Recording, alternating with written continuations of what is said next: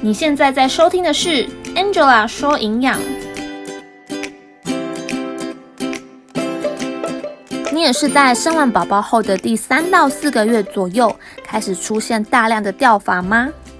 以前在头上只要有出现白头发的时候，都是见一根拔一根。现在有掉头发的状况之后，就会觉得拜托，只要你留住，留在头顶上，黑的白的都没关系。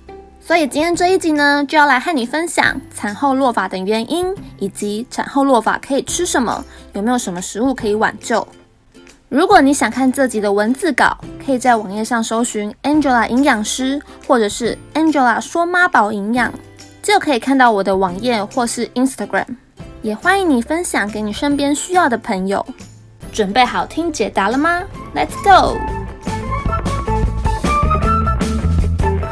相信有很多女生，包括我自己，先不管有没有当妈妈，都不能接受大量掉头发这件事情的发生。发型很重要，我们怎么可以因为生完孩子，头发就变得稀疏、寥寥无几的呢？究竟为什么会有产后落发的情况？这样是正常的吗？还是代表不健康呢？其实，在我们头皮上的每一个毛囊，它都有自己的生长周期，分别是生长期、退化期和休止期这三个时期。在一般的情况之下，我们的头发大约有八到九成是属于生长期，也就是在一般的时候，你的头发大约有八到九成是属于一个不断成长的状态。而剩下的一到两成头发就是处于休止期或是退化期，也就是那些已经脱落、老化或者是准备掉落的头发。这个时候，在休止期和退化期的头发，你只要随便拉扯一下，就非常容易脱落。一般我们每天正常掉落的头发的数量大约在一百根上下左右不等。而当你怀孕之后，你在怀孕的这个期间，你的发量也不会有太大的改变。但是，就在你生完宝宝之后，在你生产完之后，因为荷尔蒙变化的关系，你原本那些八九成处在生长期的头发，这个时候会大量的进入休止期，所以这个时候的你才会觉得一口气掉了很多头发。虽然不是每一个人都有很明显产后落发的状况，不过你可以放心，这是正常的生理现象。而且这种掉发也不会像鬼剃头或是圆形秃那样一块一块的，产后落发是均匀掉落的。但你也不用灰心，因为你的头发会在第六到十二个月之后，就会慢慢的、陆陆续续的长回来。你的头发绝对又可以回到那时风光的茂盛时期。那究竟有没有什么营养素可以拯救我产后落发的状况呢？如果你有上网查资料，你会发现一下这里叫你补充铁、补充锌，一下那里叫你补充维生素 E，又叫你补充叶酸，搞得你晕头转向的。所以我来告诉你，哪些可能对你有帮助，哪些目前研究的证据还不太明确。对于掉头发跟营养素之间相关的研究，其实并不算多。而目前落发的原因，大多是因为营养不良。所以建议你生产完之后，建议你吃的热量和蛋白质还是要足够。我们都知道，头发是需要由蛋白质所构成的，而蛋白质呢，也是你产后哺乳发奶的必需品。所以像是海鲜啊、鸡、猪、鱼肉、蛋、豆腐、豆干、豆浆，甚至是鲜奶，都是很棒的蛋白质来源。而且，如果你有在哺喂母乳的话，你所需的热量也会比较多。所以，不要因为你急着想要瘦身而少吃、不吃或是偏食。我建议你在这个产后落发的时期，你还是先三餐正常吃，均衡营养，不挑食。如果你真的真的因为各种原因没有办法做到均衡饮食，那记得要先让你吃的蛋白质足够之余，你也可以选择继续补充那些你在生宝宝之前有在吃的保健食品或是营养品。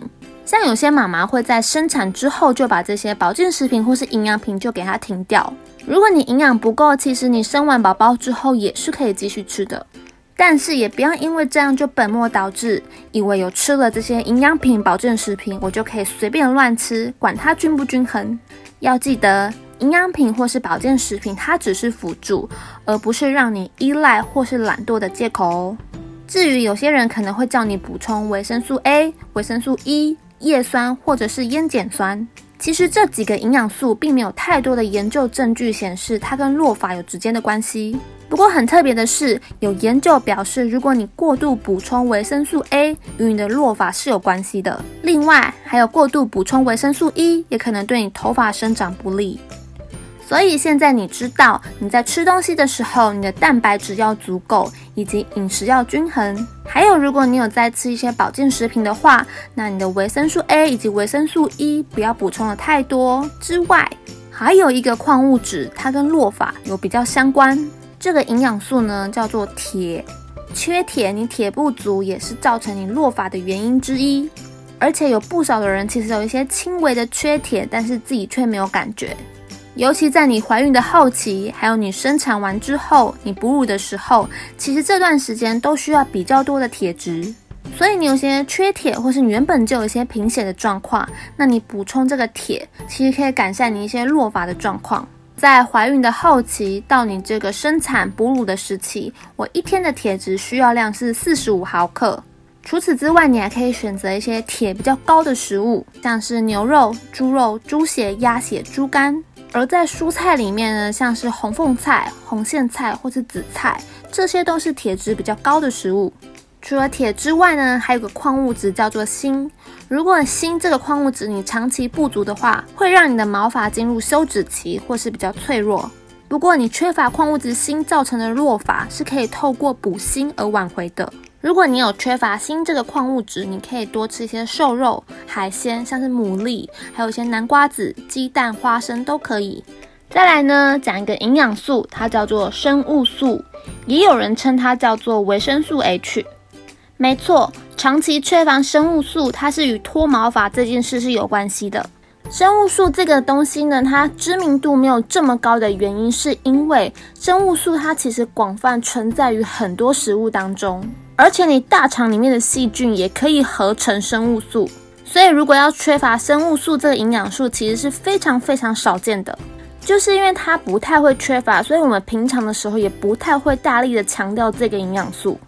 除非你是那种非常极端的人，你疯狂大量的酗酒，或是你狂吞生的鸡蛋，否则其实你也不用特别补充这个营养素。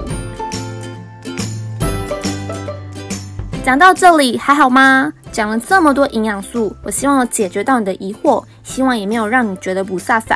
没关系，最后我来帮你重点整理一下。如果你出现了产后落发，或者是你还没有遇到，但是想要避免在这个时期大量的落发。在饮食上呢，第一，你的热量和蛋白质要足够，也不要过度的减肥。第二，维生素 A 和维生素 E 不要过量的补充，只要你把握饮食均衡多样化，很多营养素你都会吃得到。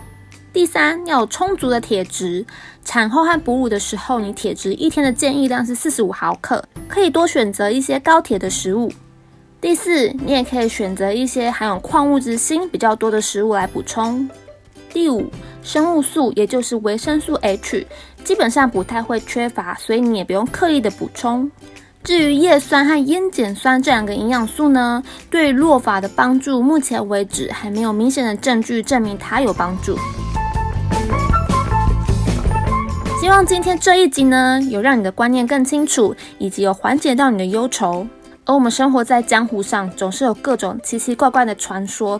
像是不知道你有没有听过，有些人会用生姜、大蒜或是米酒各种偏方来治疗你的产后落发，但其实这些东西其实很刺激。如果你这些刺激的物品往你的头上猛插，反而有可能会造成你的头皮发炎。或者是有些人会用母乳来擦头皮，但是这个方法也没有被证实有任何的帮助。甚至有一些人呢，因为他担心会掉发，所以就连续好多天都不洗头。但是其实这样反而有可能会造成你毛囊的阻塞，然后发炎，导致掉更多的头发。这些古人流传下来的方法，很多都很有智慧，没有错。但是我们也不能一昧的全部照单全收。在除了饮食之外呢，维持生活作息正常，睡眠足够，有好的代谢，这也是很重要的。而我也知道，当你的宝宝出生之后，想要有充足的睡眠，根本就是奢望。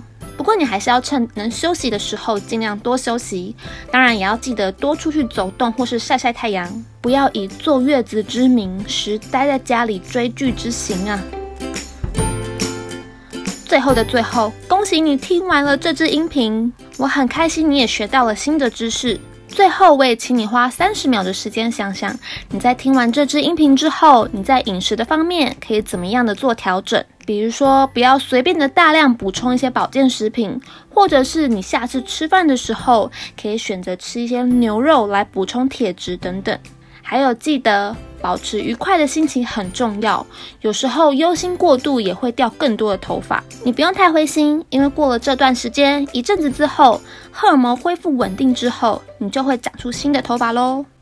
如果你喜欢今天的内容，欢迎你到 iTunes Store 上面评分留言告诉我，也记得要分享给你身边需要的朋友哦。就让我们一起为你和宝宝打造一个健康不败的精神吧！我是 Angela 营养师，我们下次见。